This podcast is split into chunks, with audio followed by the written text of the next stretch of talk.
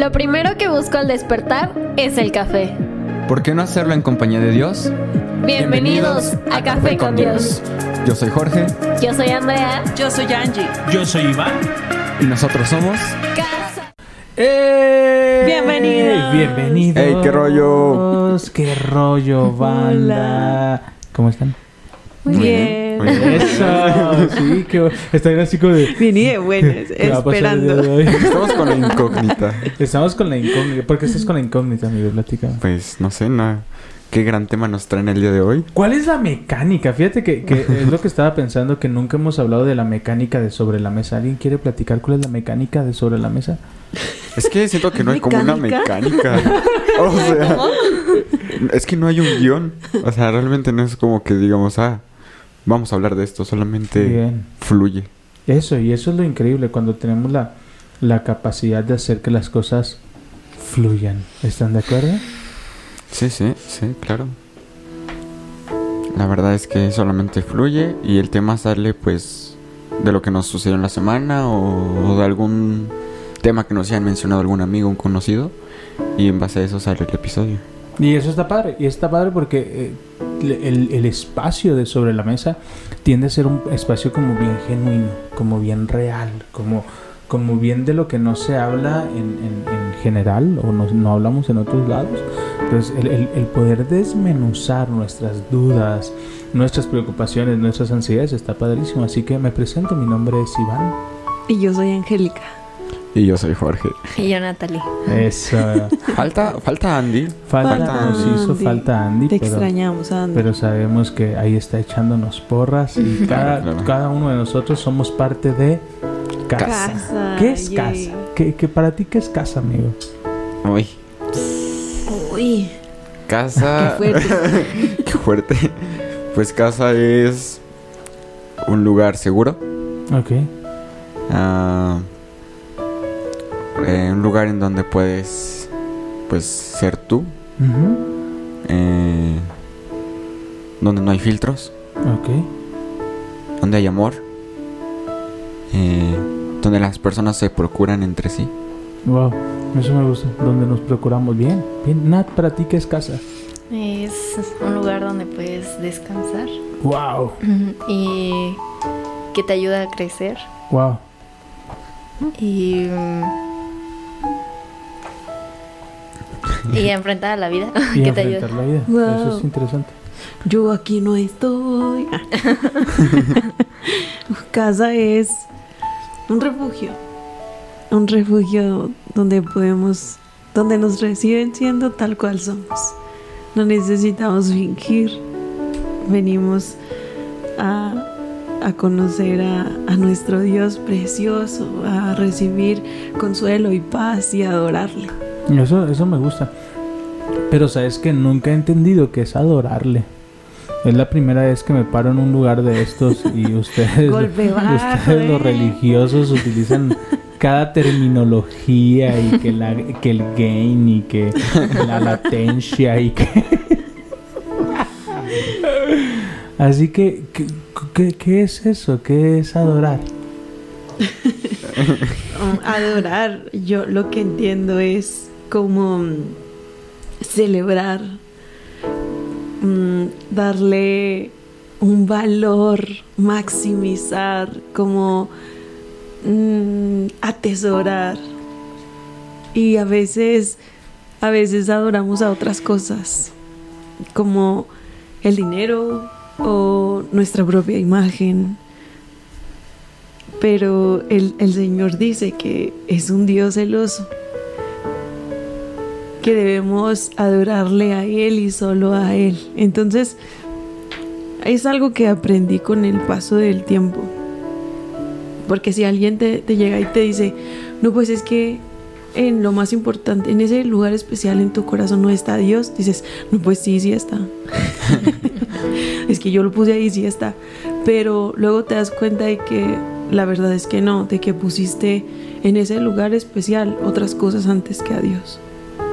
Por ejemplo, mis propios sueños, mi, mi deseo de, de tener, mi deseo de ser vista, mi deseo de ser amada, no sé, no está en el centro, no está el Señor. Y algo que he comentado bastantes veces en Café con Dios es que en algún momento me di cuenta de que en ese, en ese lugar especial en el que debía estar Dios, en el lugar más importante de mi corazón estaba mi esposo. A veces ponemos a personas ahí, pero luego esas personas no tienen la posibilidad de hacerte sentir bien o feliz y, y llegan y te decepcionan y pues duele. Fíjate que mucho de lo que estamos hablando, lo que estamos sintiendo, tiene que ver con las decisiones, las decisiones que tenemos para hacer o no hacer las cosas. Ahora, cuando tú te acercas a un sistema de creencias, cuando tú te acercas a un ser superior el cual no conocemos, porque a veces hablamos de conceptos como si los conociéramos cuando realmente no lo conocemos. Es como si yo te preguntara, Jorge, ¿qué es el amor? Mm. ¿Sí me explico? Esa cosa. Eh, esa, cosa rara. esa cosa llamada amor. ¿Qué es esa cosa? ¿Cómo puedo saber si lo que estoy haciendo está bien o está mal? Ahora vamos a la esencia. ¿Qué está bien y qué está mal? Es que eso, de hecho, justo eso no lo conocemos. Ni sabemos ni podemos interpretar qué cosas están bien y qué otras están mal. Porque creo que eso depende del objetivo que cada uno de nosotros tengamos. Ok, ¿por qué? Porque en tu objetivo lo que estés haciendo puede ser bueno, pero no te das cuenta que estás dañando a alguien más. ¿Sabes? ¿Es bueno que tú tengas trabajo? Sí. Pero inconscientemente le quitaste la oportunidad a alguien más de que tuviera trabajo. Entonces, inconscientemente todo el tiempo estamos tomando decisiones. Iniciar un proyecto, iniciar un, un estudio, ¿cómo sé? Si estoy tomando la decisión correcta? ¿Cómo sé si estoy caminando de la forma correcta? Uno de los principales pasos que tenemos que entender es, a mí me gusta mucho, algo que me gusta estudiar mucho es el significado de las palabras. ¿Ok? Y me encanta así como desmenuzarlas para poder entenderlas. Y cuando logras desmenuzarlas te apropias del concepto. Cuando no conocemos del Dios de que nos hablan, es muy poco probable que podamos acercarnos a Él. Punto número uno. Punto número dos, no podemos acercarnos a quien no conocemos. ¿Y cómo, cómo, cómo Angélica toma decisiones? ¿Cómo sabe si está bien o está mal? Yo la verdad es que... no sé si son buenas o malas, yo las tomo. Este, la, hubo una decisión de la que hemos estado, bueno, antes de iniciar, les platiqué que fue muy difícil el cambiar de residencia, el sentir el llamado del Señor y fue muy difícil. Pero cuando, cuando el Señor habló a mi corazón esto, de dejar todo y volver a empezar de ceros en otra ciudad que no conocíamos, yo sí fui como súper honesta con Dios y le dije, si me lo dices a mí, eso no va a pasar. Necesitas hablarnos a los dos. Entonces, ahí, perdón que te interrumpa. Entonces, la decisión o tu filtro de decisión es platicarlo conmigo. Mm. Ahorita no profundicemos. Ahorita quiero saber cuál es tu filtro de tomar una decisión. ¿Cómo, cómo tú estableces si la decisión que estás tomando es buena o es mala? ¿Cuál es el filtro que utilizas? Creo que muchos ocupamos el filtro de la aprobación. bien, bien, pero, te das cuenta. como tratando de quitar ¿cómo, eso. Cómo, cómo, se quedó así como de. ¿Qué le contesto? ¿Qué le contesto? ¿Qué le contesto? Uno de los puntos es que no sabemos cómo tomar decisiones porque no conocemos los filtros para tomar decisiones. Acabas de decir uno increíble, Jorge. ¿Cuál fue? La aprobación. La aprobación. Si esta decisión mis papás la van a aprobar, mis amigos la van a aprobar, ¿por, ¿por qué estudiar lo que vamos a estudiar? ¿Sabes? ¿Cuánto nos va a dejar? Si te va a dejar, si no te va a dejar. Recuerdo que uno de los filtros en, bachillerato, cuando vas a estudiar la licenciatura, es cuánto te va a rendir, eh, redituar económicamente. Y basamos nuestras decisiones con, con, cuánto beneficio económico vamos a tener. Pero te imaginas levantarte todos los días a trabajar un a un lugar donde no te gusta. Pues sí pasa, o sea... no, no. Claro que pasa y nos pasa a todo el mundo. Pero tú, ¿tú te imaginas levantándote todos los días a hacer algo que no te gusta? No. Esa es la realidad del 80% de personas que estamos en México. Nos levantamos a un trabajo que tal vez no nos gusta, pero nos da una seguridad económica de manera quincenal. Entonces basamos nuestra decisión en la seguridad. Hay una frase que me gusta mucho. El ser humano es capaz de vender aquello que le hace feliz por sentirse un poquito seguro. Sabes que me acordé de una dinámica que nos hizo una, una maestra en la, en la licenciatura. Y nos preguntó uno por uno, ¿por qué, estudiar, ¿por qué estudiar derecho? ¿Por qué elegiste estudiar derecho? Y entonces todo el mundo empezó a decir, no, pues es que mi papá es abogado. Mm, y la mayoría dijeron, porque quiero ganar bien. Entonces la mayoría estaba tomando esta decisión por, porque le dejara un buen dinero, pero no es que fueran buenos en, o que les gustara o que se apasionaran por la ley, sino que querían el dinero, ¿no? Y muchas veces tomamos decisiones basadas en esto, en ¿me va a dar ganancia o no? Pero a veces de verdad tenemos tantos abogados que no conocen la ley o que no les apasiona o que no les gusta. Pero ahí está que tomamos la decisión porque creímos que nos iba a ir bien. Entonces vamos con dos filtros, ¿ok? Punto número uno, aprobación. Punto número dos, seguridad, ya sea emocional, económica, cualquiera de otras cosas. Nat, ¿tú cómo tomas decisiones? ¿Cuál es tu filtro para saber si la decisión que estás tomando es correcta o incorrecta? Mm, pues esos dos.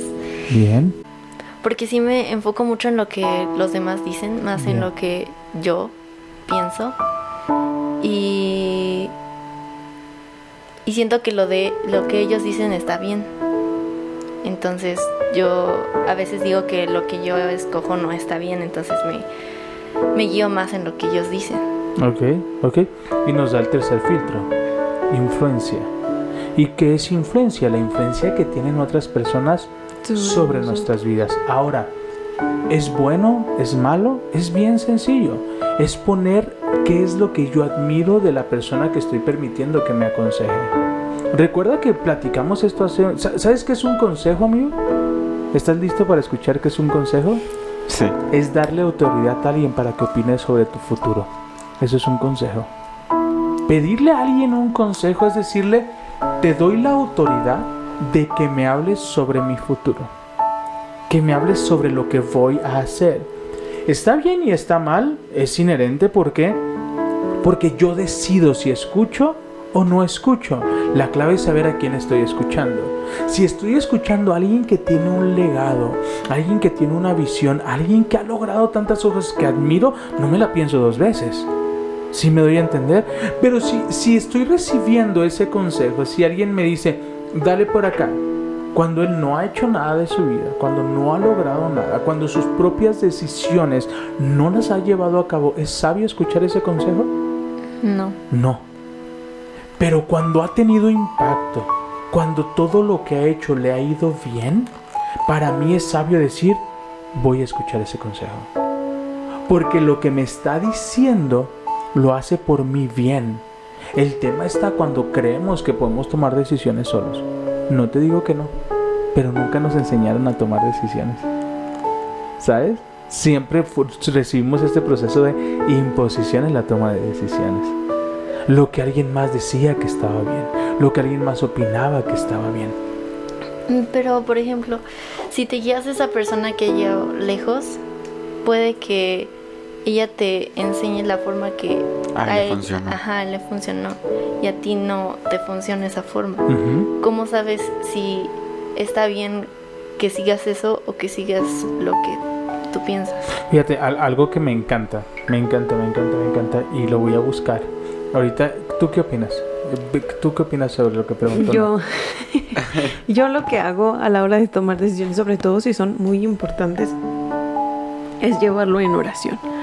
Algo que hemos aprendido que está ahí en el libro de Filipenses es no te preocupes por nada. Y una decisión importante, cuando estamos frente a esta decisión sobre si es eh, por este lado o por este lado, nos preocupa tomar la decisión incorrecta, ¿cierto? Entonces dice la palabra, no te preocupes por nada, en cambio, ora y sea agradecido con Dios. Y la paz que sobrepasa entendimiento llenará tus pensamientos y tu corazón.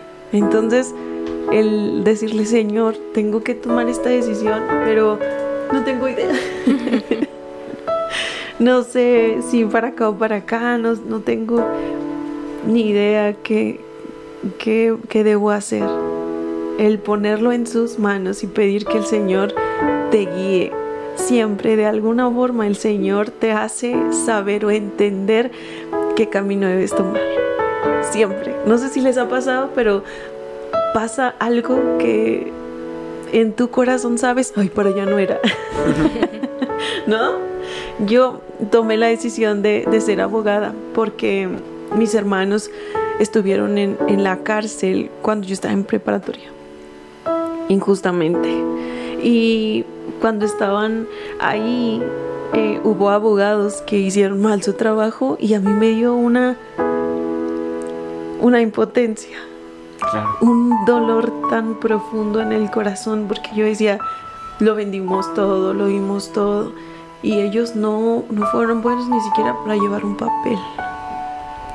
Y es, ese, esa impotencia, esa, ese sentimiento en el corazón me hizo como llevar a cabo investigaciones.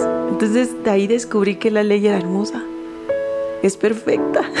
Entonces se cumple la palabra, todo obra para bien. Todo obra Fí- para fíjate, bien. uno, uno de mis autores favoritos es Pablo. Y en Gálatas, capítulo 1, versículo 10 dice, queda claro que no es mi intención ganarme el favor de la gente, sino de Dios. Si mi objetivo fuera agradar a la gente, no estaría aquí. Nadie te dice que las decisiones que tomes son buenas o son malas. Y es que eso iba. Creo que el meollo de cuando no sabemos si la decisión está bien o está mal es justo eso. Que la ponemos en tela de es que está bien o está mal y no en una tela de es lo que yo quiero. Boom. Exacto. Y eso lo he... En, un- en algunas decisiones las he aplicado, no digo que en todas porque cuesta, Se necesita valor. cuesta decir esto es lo que quiero. Y- y me voy al ejemplo de la carrera. Puedes decir, ah, es que yo quiero estudiar eh, arquitectura. Pero quizás mi papá no quiera que sea arquitecta. Quizá eh, esté en el top 10 de carreras más con más desempleo en México. Eso te, eso, Suéltame. eso te va diciendo, te, te va diciendo, no, es que creo que es una decisión, si me voy a esa carrera sería una mala decisión. Pero yo quiero eso.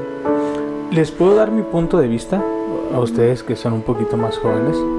Que les llevo dos años. Ah, 15 días. 15 días, ¿no? Creo que en estos 15 días de más experiencia que tengo, les puedo dar mi punto de vista, sobre todo en la carrera.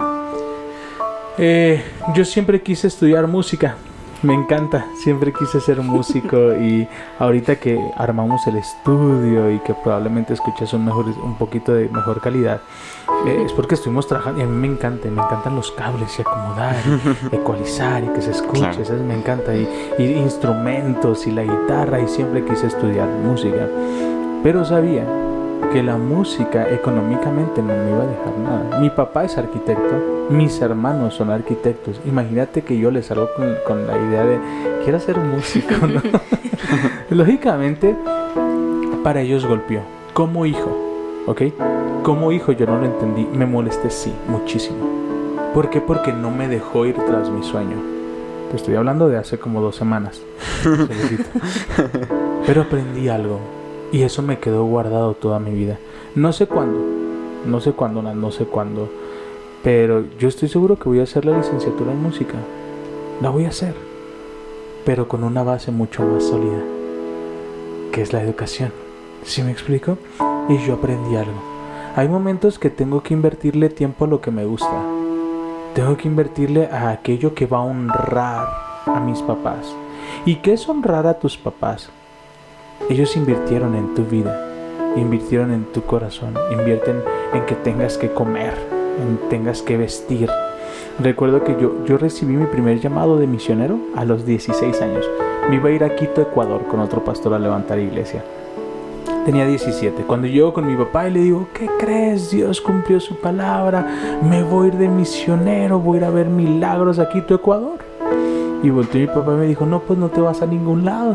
¿Cómo que no? Pero papá, que mira. Tú no te vas de aquí hasta que me entregues un título universitario. El día que me entregues un título universitario, haces lo que tú quieras. Pero mientras tanto, No, me enojé. Mucho. Estuve triste mucho tiempo. Ahora agradezco lo que mi papá hizo. Porque me hace valorar y me hizo crecer y me hizo tener mayor influencia y me hizo tener mayor impacto. Ahora soy maestro en administración educativa. Aunque yo sé que esto me gusta, no es como mi, mi top, mi top es la música, mi top es, son otras áreas, pero hice lo que me gusta para en su momento hacer lo que me apasiona. Por lo tanto comienzo a disfrutar mi temporada. Por lo tanto comienzo a ser agradecido. Oye, sabes que no me encanta mi carrera. Pero esta carrera que no me encanta va a ser plataforma para lo que realmente quiero hacer. ¿Sí me doy a entender? Cuando tú tienes una visión amplia y entiendes que lo que estás haciendo hoy es plataforma para tu futuro, comienzas a ser más intencional con tus actos. El que tú estudies para un examen, el que tú te equivoques una y otra y otra y otra vez, solo están siendo plataforma para tu futuro, amigo. Y cuando tú entiendes que esta temporada que estoy viviendo, que ir a la escuela, levantarme, aguantar profesores, caerme de sueño, tomarme un Red Bull, un café, una coca y una aspirina, eso, ¿eh? No más ideas, ¿no? No, es cierto, no, sigan estos consejos, son malos, ya lo probé. ya pasé por ahí.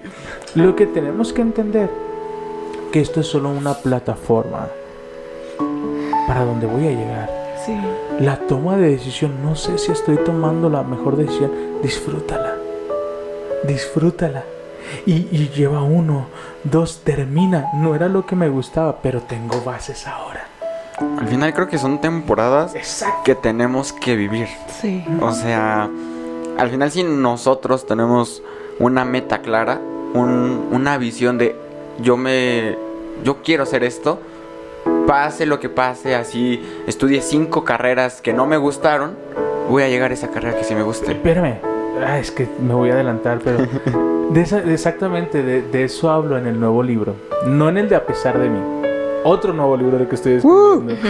sin letras en el abecedario. ¿Qué es sin letras en el abecedario? El plan es A. No hay plan B, no hay plan C, no hay plan D. Tu plan es A. Y estudiaste cinco carreras que abonaron a lo que realmente quisiste ser. ¿Sí me explico? Gracias a que en este momento no he logrado ser el músico que deseo, fui el maestro que nunca imaginé ser. Y por eso los errores ayudan a crecer. ¿Te das cuenta? Entonces, tal vez ahorita estoy como con la duda de, no sé, yo, fíjate, hay un filtro, ya les platiqué, les, bueno, tú, tú no me has dicho, no, sí, tú me dijiste el filtro, que era el, el, la aprobación. Les voy a platicar cuál es mi filtro. Y este filtro siempre me ha ayudado mucho. Y es que es lo peor que puede pasar. Ah, cierto. es, un buen filtro. ¿Me arriesgo o no me arriesgo? Sí, ¿sabes? Te quiero invitar a dar una conferencia. ¿Qué es lo peor que puede pasar? ¿Que la embarre? Yo también pienso en el peor escenario. O sea, cuando... En, algo muy sencillo, por ejemplo, el permiso. Cuando pides el permiso a tus papás para salir de fiesta. Predícate. Lo que... cof, cof, mamá. Este, digo, pues el no ya lo tengo. ¿Qué? El no ya lo tengo. ¿Qué, ¿Qué más puede pasar? Pues que no me vaya de fiesta. ¿Qué es lo mejor que puede pasar? Que sí me vaya de fiesta. ¿Qué es lo peor que pueda pasar? Que la carrera me guste o no me guste. ¿Qué es lo mejor que puede pasar? Que me vuelva la mejor en mi rama. ¿Sabes? A veces nos enfocamos, hay algo que se llama conocimiento transversal y es la unidad de todos los conocimientos. A veces nos han llegado mensajes de personas que escuchan Café con Dios y nos dicen, es que nos hacen tan accesible la palabra de Dios. Nos, nos gusta porque ponen el ejemplo de Números capítulo 2, versículo 4 en mi vida diaria mientras me tomo un café. Pero esas competencias o esa habilidad la obtuvimos por nuestras carreras. ¿Sí me doy a entender? Es decir, que si yo hubiera, yo hubiera vivido enojado con mi papá porque me hizo estudiar y no me dejó ser pastor, yo no estuviera aprovechando las herramientas que hoy tengo. Entonces, ¿cuántos de nosotros vivimos frustrados por lo que no nos dejaron hacer y nos impide aprovechar las herramientas que hoy sí tenemos. Estaba pensando en, en estos errores, ¿no? Que, que, que, que tomamos, pero lo- los vemos como errores cuando no lo son. Son oportunidades. Oportunidades para aprender de. Oportunidades que nos llevan a. Entonces, hay, hay algo que, que platiqué hace unos días con Laurita, una amiga. Perdón. Laurita, si nos escuchas, Esa, esa perdón. Laurita. Saludos, Laurita. No quisimos Laurita, pero hola, Laurita. Pero nos, nos decía en, en el grupo de, de Entre Amigas, nos decía es que necesitamos entender, como decía el pastor, que nosotros no somos ese error, nos equivocamos y quizá tomamos una decisión de, de estudiar algo que, que quizá al final no nos gustó, pero podemos aprender de eso. Te es una oportunidad abonó. Te abonó, o sea, sea lo que sea que estés estudiando, sea lo que sea en lo que estás trabajando, te está abonando. Toma lo bueno. ¿Sí me Siempre. explico? Ah. Hasta trabajar de intendente abona. Sí. ¿Sabes? Uy, Yo tengo varios me ahí técnicas tanto. ahí, cosas ahí para ahorrar que, que aprendí mientras era intendente. O sea, ¿a qué voy con todo esto? Queremos animarte. Todo lo que estás haciendo Y, y quizá algunas personas están pensando, ¿cómo es que te, te enseña lavar baños? ¿Qué te enseña a lavar baños? Yo estuve lavando baños por mucho tiempo mientras estaba en la prepa y la verdad es que aprendes de, de, de, de cómo no ser, cómo no ser en la vida, cómo hay personas que te menosprecian tanto por estar en esa posición y dices, yo voy a estar en tu posición y yo no quiero, no quiero llegar a eso. ¿Sabes cómo el, por qué menospreciar a una persona que se está tratando de ganar la vida? Está haciendo lo mismo que tú, tratando de sobrevivir, tratando de alimentarse, tratando de estudiar, de trabajar, lo mismo que hacen todos, ¿no? Y el estar en esa posición te enseña humildad. Creo que de esas temporadas aprendes lo que no quieres. Ajá. Creo que eso, eso es importante. Saber qué no quieres en tu vida de adulto o de joven, no sé. Porque me pasa, me pasa eso de muchas personas menosprecian a, a los de intendencia, Sí. a los meseros, a las personas que están en el semáforo. Pero di- diferentes circunstancias te hacen decir, si yo estuviera ahí, no me gustaría que me trataran así. Exacto. Y te pones en su papel de, Y es que, ¿sabes feo. que Gracias a que fui mesero, sé lo que simboliza una propina. Sí. y lo valoras. Y lo valoras. Y lo honras. exacto. ¿Sí me explico? Gracias a que trabajé de intendente, sé lo que impacta el que no le bajes al baño. o sea, Bájenle al baño, caramba. por favor, caramba. Por favor, sean higiénicos. Aquí no hacemos esas cosas. o sea, ayúdame. ¿A, a qué voy con esto? Que no importa qué difícil se vea, está abonando a tu futuro. Que no importa que ahorita no lo entendamos. Cuando se abra el cuadro completo vas a decir, por eso elegí esto. Y entonces por eso son importantes los errores, ¿no? Porque gracias a ellos es por los que creces. Como una vez creo que Uli dijo que, mm, que si estás bien todo el tiempo no vas a poder crecer. Y cuando te equivocas ya no quieres hacer eso. Entonces no lo vas a volver a hacer. Como ahorita decía en que el, ese un error te lleva a hacer, por ejemplo, lavar baños y ves cómo ese error te ayudó a, abrir tu panorama. Entonces, Se aprende más. Se aprende más de los errores que Creo- de las victorias. Creo que ahora puedes decir que si no te equivocas es porque algo anda mal. Es porque no te estás arriesgando. Exacto. Y Wow. yo, yo siento eso y, y- y- y así muchas historias de muchos multimillonarios es como se han hecho millonarios. Elon Musk, ¿cuántas veces no se equivocó? ¿Con cuántas empresas no se equivocó para tener la empresota que tiene ahorita? Porque supo qué es lo que no se debe hacer en una empresa.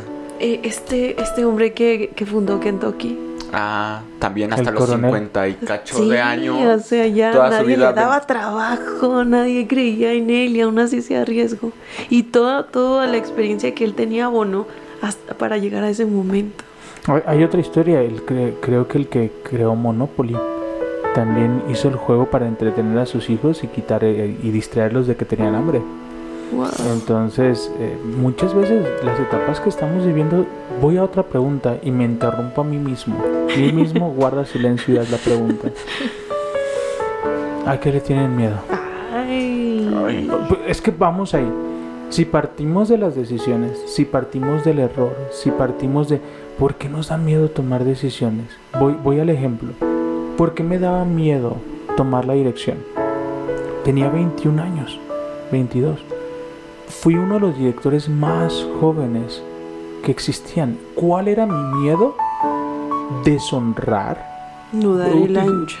eso, qué bueno que cambiaste la palabra. No dar el ancho. No, espera. Ni siquiera no dar el ancho. ¿Sabes qué me preocupaba? Dejar en mal a quien me recomendó. Wow. Eso me aterraba. Le tenemos miedo al error. Sí, y- pero no por, no, no por el error en sí, amigo. No, por, no le tienes al error en sí. Le tienes miedo a quien le fallaste. Es como si tú me confías a mí algo. ¿Sí me explico? Yo no tengo miedo a equivocarme. Pero si esto fuera tuyo, me daría miedo. Porque sé cuánto te costó. Yo la computadora si le meto algo, en mi computadora no pasa nada, no me da miedo. Pero si fuera tu computadora, híjole, estaría así como de, no le haga, no, porque me daría miedo defraudarte. Muchas de nuestras, qué fuerte está esto. Muchas de nuestras decisiones. Discúlpenlo. Perdónenme, Tiene- agarrar un trip ahí medio. Muchas de nuestras decisiones están cimentadas en miedo porque creemos que vamos a defraudar a alguien más. Nuestra relación en Dios nos da miedo porque creemos que Él confía en nosotros y que nosotros le fallamos, le fallamos, le fallamos, le fallamos. Tenemos miedo a que nuestros papás digan, la regaste. ¿Sabes? No es el miedo al error. No tenemos miedo al error. O sea, te equivocaste y ya. O sea, pisé mal, me caí, tengo un agujero en el pie y ya, no pasa nada. ¿Sabes?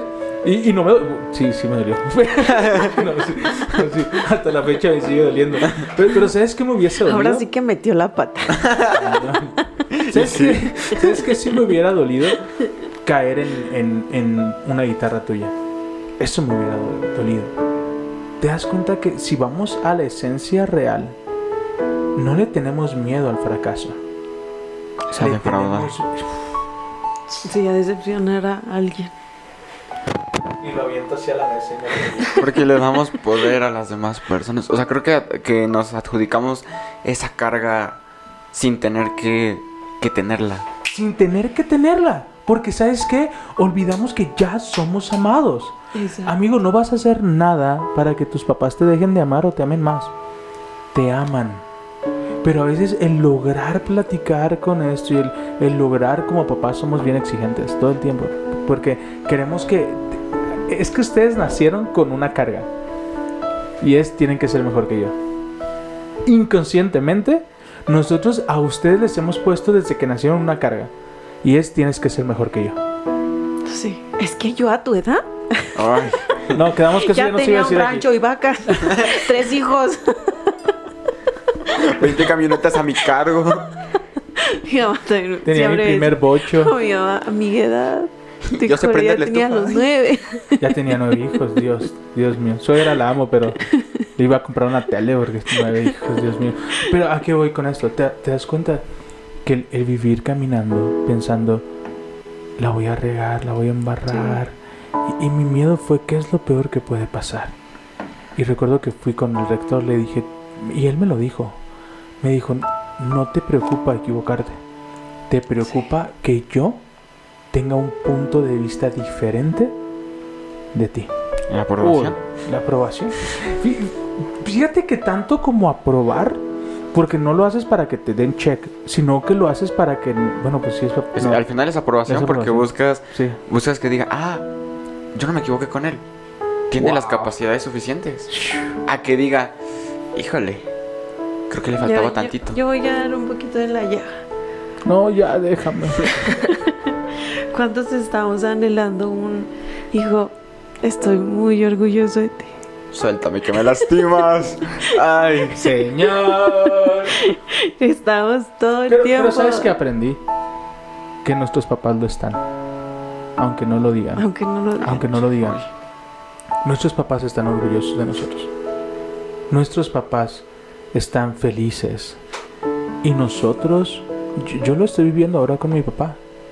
Pero yo, yo quiero invitarte a que si eres papá y estás escuchando esto, dile a tu hijo, hombre, a- a- si hizo algo, si logró algo, si, si te honró de alguna manera, si llevó un 8 a casa, por favor dile, estoy orgulloso del esfuerzo que hiciste para llegar a eso. A veces, te- yo sé y lo sabemos, sabemos que nos aman, sabemos que están ahí, que, que darían cualquier cosa porque nosotros estuviéramos bien, pero el ponerlo en palabras a veces es necesario, te llena el Cambia. corazón.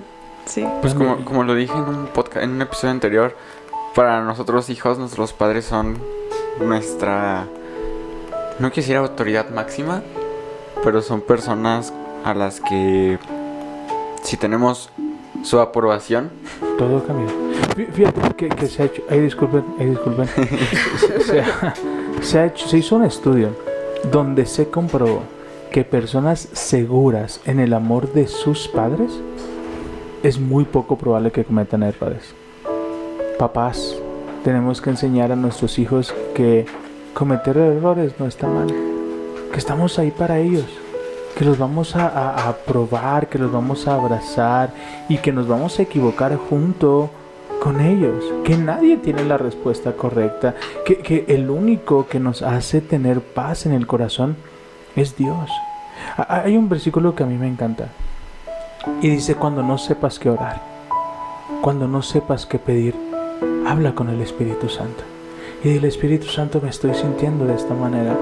Tenemos ahí una onda rara de la, si oro, si rezo, si quítate de problemas. Aquí es bien fácil. Charla con Dios. Una charla sin estructura. Porque no sé si te pasa, pero te escribe alguien que tiene años sin escribirte. Y inicia con el discurso de, hey, ¿qué onda? ¿cómo estás? Tanto tiempo sin verte. y, tú, y tú sabes que sabes que sabes. Me va a pedir algo. Sí, ¿Qué necesitas? mira que necesita. Ve al punto, brother. ¿Qué necesitas? Los Mi frase, cambios. ¿cuánto por ir al punto? ¿Cuánto por ir al punto? Los cambios no surgen por lo que hacemos ocasionalmente. Los cambios surgen por la constancia que tenemos. Nuestra charla con Dios va a cambiar cuando sea un hábito constante y no una actividad ocasional. Es cuando yo puedo sentarme y decirle, tengo miedo, está bien tener miedo. Súper bien. No, no tienes que sentir carga, está bien porque es tu futuro. Está bien porque tú eres la que vas a hacer planitos y todo ese cotorreo. O sea, la verdad es que no es te, fácil. te voy a enseñar una foto de mi hermano a las 4 de la mañana haciendo repentina y yo de, ah, pero que estudiar Y de, de hecho hay memes en donde no solamente estudió esa persona, sino toda la familia. Toda la familia estudia, ¿no? Ahí vamos Se a estar echándote porras. todos hacen maquetas. Te vamos a llevar el cafecito y vamos a estar todos contigo. Y, y- y- y quiero, quiero que te quites esa carga. No está mal tener miedo. No está mal estar preocupada. No está mal tener dudas. El mío es bueno. El miedo es bueno. ¿Sabes por qué? Porque nos acerca a la persona correcta. Y cuando tú vas a la persona correcta y cuando tú te, te acercas a la persona correcta, él, él- él trae esa paz que sobrepasa todo entendimiento, ¿sabes? Y está bien, está bien. No, no, no tenemos que... Recuerdo cuando me dan la, la- me, me dan la noticia, ¿no? Tenía 26 años y me dicen, queremos que seas director de la universidad. Y yo así de... Señor, Es broma. es broma y, y tienes que elegir ahorita. Recuerdo que salí manejando y me detuve a medio de la carretera. Y fue una decisión muy difícil. Y me detuve en medio del, del- del camino porque iba con una- ataques de pánico de... ¿Y si la riego? Porque los alumnos me conocían como maestro. Como Alumnos que me escuchan. No, yo creen- creo que estás olvidando algo muy importante. La oportunidad de ser director de la universidad, de la universidad llegó justo, justo cuando decidimos iniciar, iniciar, eh, abrir iglesia. En ese momento y fue muy difícil a veces sabíamos y estábamos seguros que Dios nos quería ahí, ¿no? En la dirección, porque nos fuimos juntos. y otros días tambaleábamos y decíamos, no, creo que ves por acá, mejor no. Fue muy complicado. Y, y yo recuerdo lo que hice fue detenerme. Cuando ya hay mucho ruido, cuando ya hay mucho miedo, cuando ya hay como de, ah, puedes causar un accidente si no te detienes. Y, y- y creo que tengo la analogía perfecta. No sé si Dale. han visto la película de Batman, el Caballero de la Noche Asciende. No me... Ah, sí, sí, sí. Sí, yo pensé que la nueva no me dejaba No, ver. no, no. En la parte en la que este Bruce Wayne está en el calabozo, en la cárcel, todo herido, Mi hermano gemelo. preparando, preparando igualito, su, el amor, igualito. preparando su cuerpo para salir del calabozo con una cuerda. Sí. Y, y lo intentó, y lo intentó, y lo intentó, hasta que un, un señor, un- el doctor le dijo, este, es que no estás teniendo miedo, no le estás teniendo miedo a morir, quítate la cuerda. Es que ahí, ahí te va. Si no le tienes miedo, no le tienes respeto. Exactamente. Si no le tienes respeto, no luchas por ello. ¿Sí me explico? Si, si, si lo la decisión que estás tomando no te está generando que te tiemblen los pies, no es una decisión tan grande. Ni tan importante. Sí, o sea, quiero que, que eso caiga en tu corazón. Si los pies me están temblando, si estoy que, que no quepo, es porque tu sueño es tan grande y el proyecto es tan grande y la bendición va a ser tan grande. Si no, cualquiera pudiera hacerlo, ¿no? Y es que nos preocupamos por preparar, en este caso fue el cuerpo, nos, no- nos preocupamos por preparar otro tipo de cosas, Dale. estudiar matemáticas, eh, estadística, eh, planos, eh, y empiezas a ver y buscar, no es que creo que voy a necesitar esto y lo otro y aquello, pero no te estás enfocando en lo que realmente tienes que preparar, que es tu mente y tu espíritu. Dale. Y también te empiezas a cargar con cosas que no deberías de cargar. Exactamente. Bruce Suéltalo. cargó con que quería Suéltalo. O sea, la clave es suéltate, pero para soltarnos tenemos que detenernos. a pensar. a pensar. Me gusta como lo dice el apóstol Pablo. No te preocupes por nada. Pero me encanta, Pablo, yo y hubiésemos sido muy buenos amigos. Porque no es como el de, ya no estés triste. Me gusta ese libro, Deja ¿verdad? de Que- llorar. Así, ¿sabes? Ya, ya no llores. O sea, no, o sea, él dice, hey, tranquilo. No te preocupes. Te doy una mejor opción. No y te digo esa qué hacer. mejor opción es, en vez de preocuparte, piensa realmente qué es lo que quieres. Óralo y dale gracias a Dios por lo que sí tienes. Entonces, en medio del tráfico, tío, iba manejando y iba pensando de, voy a ser director, voy a ser director, voy a ser director, voy a ser director, voy a ser director, y qué voy a hacer, y si pasa esto, y si pasa lo otro. Y dije, a ver, a ver, me paré, me detuve y hablé con Dios. Dios, tengo miedo. No sé si la decisión que estoy tomando es la mejor. ¿Por qué? Porque estaba a punto de iniciar nuestra primera, nuestro primer pastorado. Entonces era mi sueño. Pero esta parte también nos iba a hacer crecer muchísimo. Si tú me preguntas, ¿soñabas con ser director? No. Soñaba con lo que ahora estoy viviendo. Sí. Con ser pastor de, de casa. De un lugar donde puedes ser tú. Donde no te dicen, no tengas miedo. Y, no, ten miedo. O sea, ten dudas. Ahí está Tomás. ¡Tomás! Uh, uh, uh. los que saben la canción se van a reír. Los, los viejitos, ¿no? Ay, no estoy tan viejito. Pero te das cuenta que Tomás le dijo, yo solo voy a creer hasta que ponga mis, mis dedos sobre sus heridas. ¿Y sabes lo que hizo Jesús? Extendió su mano. Las Escuche bien esto, amigo. Las dudas generan relación. Porque haces preguntas. Las dudas escuchas el corazón de aquel que te aconseja. Porque a veces no entendemos los consejos. Y solo viene como esa imposición, quiero que hagas esto.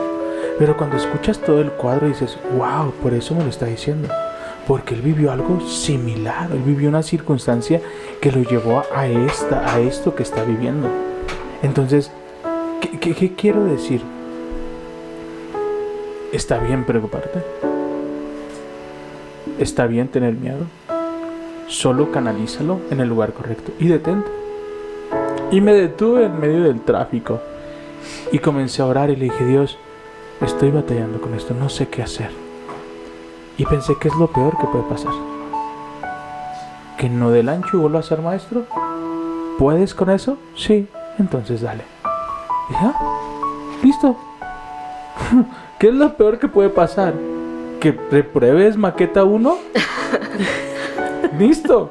Lo que sigue. Maqueta uno. Pues no sé, como no, no, no va a ser tú como cositas, ¿no? De ¿reprobaste colores? Es Así me echa carrilla. ¿Reprobaste recortes? Recortes dos. Como en el kinder. Yo no, Cositas. yo no sé, yo no sé recortar. Es que mi- Si mi crees que en educación estudió estudian educación. eso, no es cierto. ¿Es papiroflexia? Entonces, hoy queremos dejarte, hoy queremos animarte con esto. Punto número uno.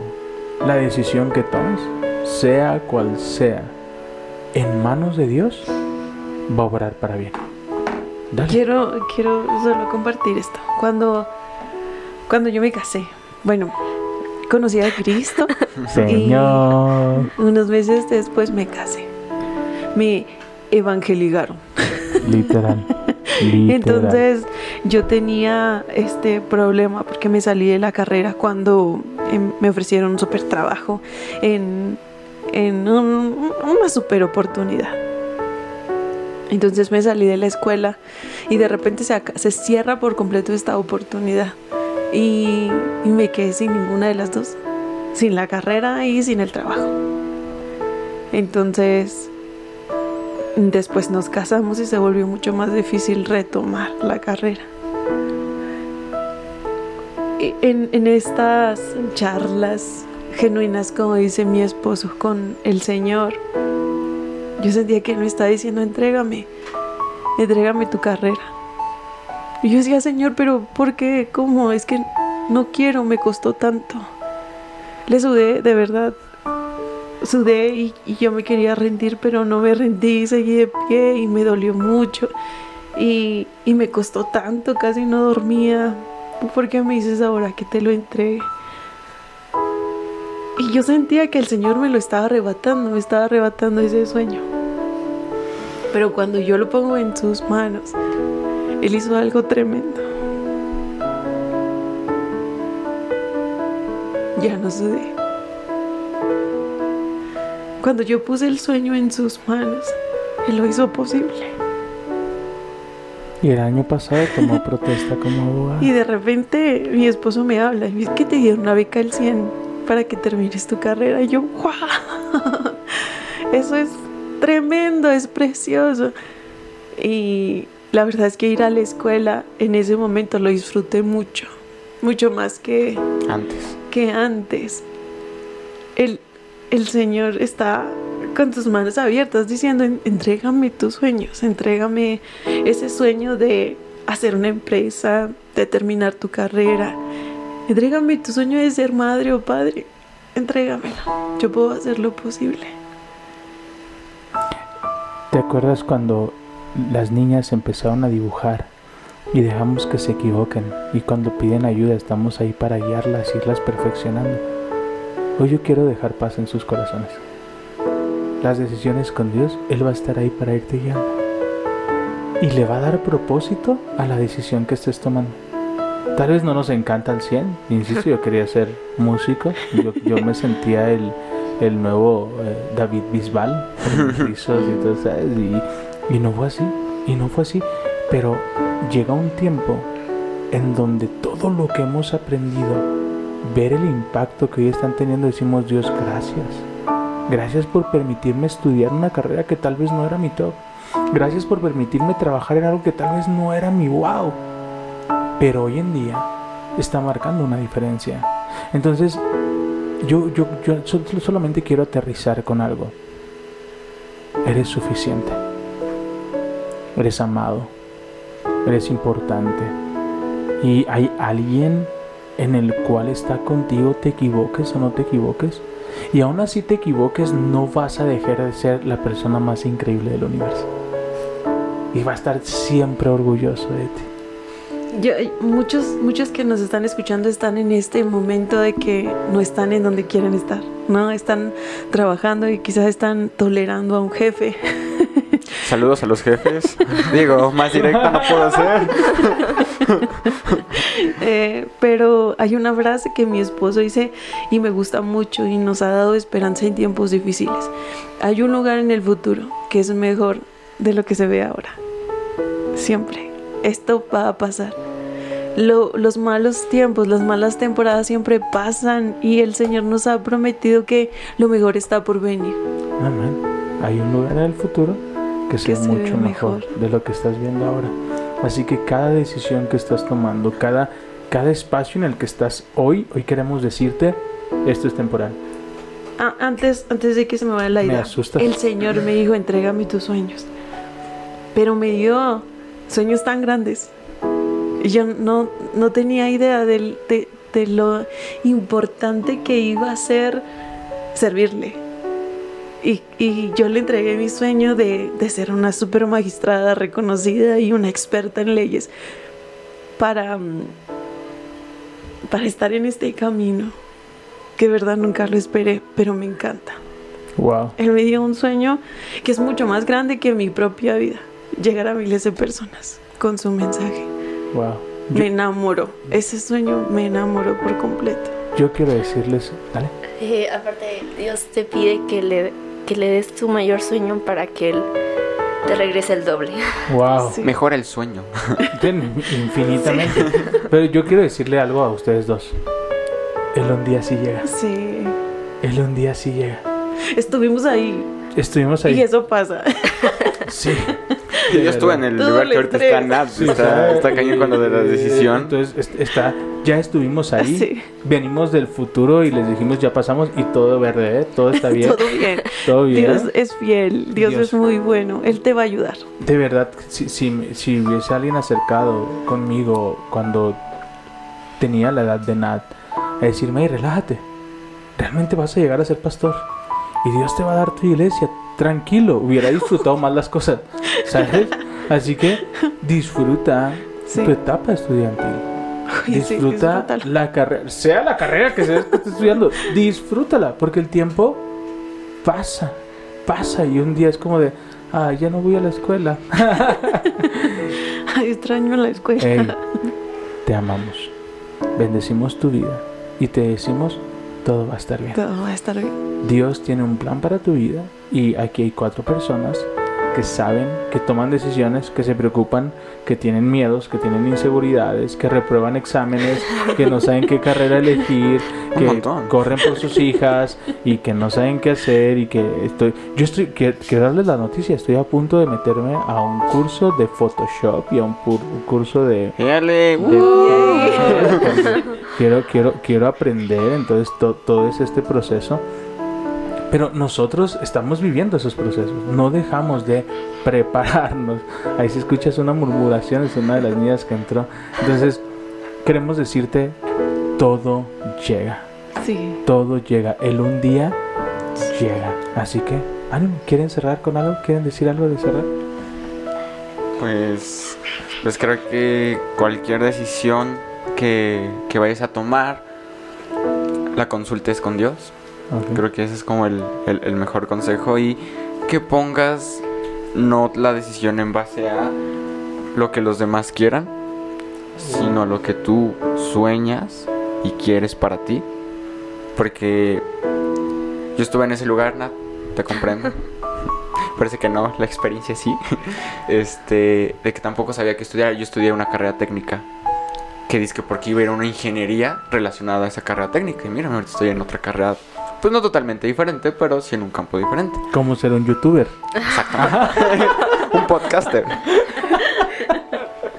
Pero el sueño de trabajar con alguna empresa automotriz, de trabajar con una empresa de tecnología, ahí sigue.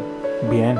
Ahí sigue. Bien. Yo estudié electrónica porque siempre dije, Bien. yo quiero trabajar en, en conjunto con BMW, quiero visitar esas plantas. Ahorita, ahorita no estoy estudiando ingeniería electrónica o mecatrónica como en un principio estaba escrito. Estoy estudiando ingeniería en sistemas.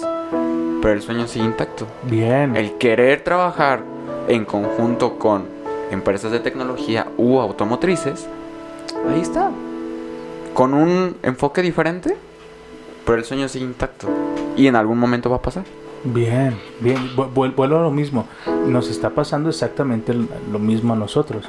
O sea, yo aprovechaba la oportunidad, yo aprovechaba la oportunidad de, de- de estudiar una... Cuando me, hace dos años que me dan la oportunidad de estudiar una maestría, yo decía, pero ya me estoy dedicando al pastor, ¿para qué me va a servir una maestría? Pero una maestría, ¿a quién le regalan una maestría? Entonces dije, vamos tomándola. ¿Sí me explico? Así que yo, yo quiero que, que, que, que te anime el todo abona. Todo abona. Es que Iván, yo quería ser eh, cantante. Todo abona. Todo abona. Tal vez te conviertes en una increíble cantante y diseñas tu propia casa. Todo abona. ¿Sí me explico? Es decir, todo lo que tú hagas va a abonar. La clave es saber que tú eres suficiente. ¿Quieres cerrar con algo, Nat? Mm, yo quiero decir que, que eres suficiente y que no necesitas la aprobación de nadie más, porque para Dios ya eres suficiente. Wow. Y cuando tú caminas bajo esa primicia, todo va a ser mucho más fácil. ¿Quieres cerrar con algo? ¿No? Disculpen si escucharon una, una vocecita. Eh, yo quiero invitarte a que confíes. Los, los planes de Dios son hermosos para tu vida. Dice la palabra que son, son muchísimos. Son incontables los pensamientos que Dios ha tenido sobre ti. Él está en tu futuro, solo debes confiar y seguir caminando. Eso. Así que gracias por escucharnos una vez más en este espacio sobre la mesa, donde hablamos de las decisiones abonan para todo. Así que sin miedo, sigamos por lo que viene que está tremendo. Así que te enviamos un fuerte abrazo, excelente fin de semana y hoy todo...